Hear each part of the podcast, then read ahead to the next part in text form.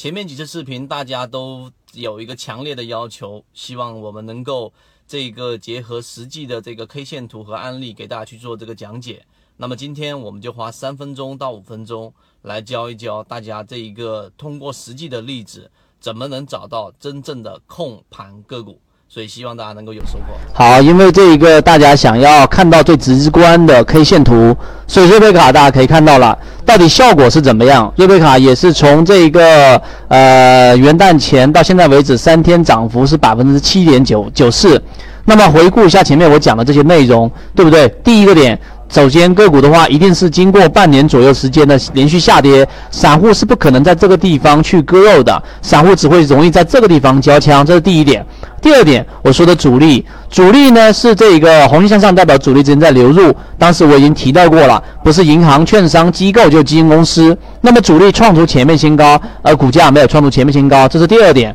第三点就是我给大家提到的控盘。如果说你把前面几次视频都看到了，那么控盘度是在连续增加的，尤其是这几天，看到了没有？这个下跌过程当中，这一波上涨，你说作为散户创出前面新高了，对不对？瑞贝卡是不是能够会很多散户的交枪？这就导致了这个控盘度连续的上涨的一个原因了。这第三点，第四点就是我们说的散户数量连续减少，所以我专门拿这一个视频，然后现在筹码已经属于满盘获利无抛压了，这个大家就可以看到了。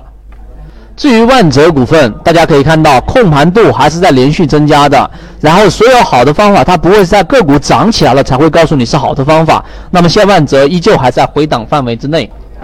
昨天视频看了吗？捷爱科技，然后碎步上行的概念就是上涨过程当中成交量是在缩量的，这里面我就不画图了，主力在持续流进，都是符合我前面提过的。你要找到高控盘的股票，散户数量减少百分之三十六，主力高控盘，主力在流进，上涨过程当中散户在连续减少的时候，这一个成交量在缩量，这就是为什么说在这今天这个大盘，你不要认为是大盘涨它在涨，高控盘的股票它是非常具有抗跌性的，而三零零三零九捷爱科技就。具备有满盘获利无抛压，学习的怎么样？那么如果说你觉得这个视频对你有帮助的话呢，在下方的评论区多多点赞，多多评论。评论跟点赞的目的在于以后我们能有更多的机会出现在大家面前，并且能够帮大家答疑解惑，能够去对大家有产生帮助的，我们会继续去录制类似这样的视频，希望大家能够多多支持。各位再见。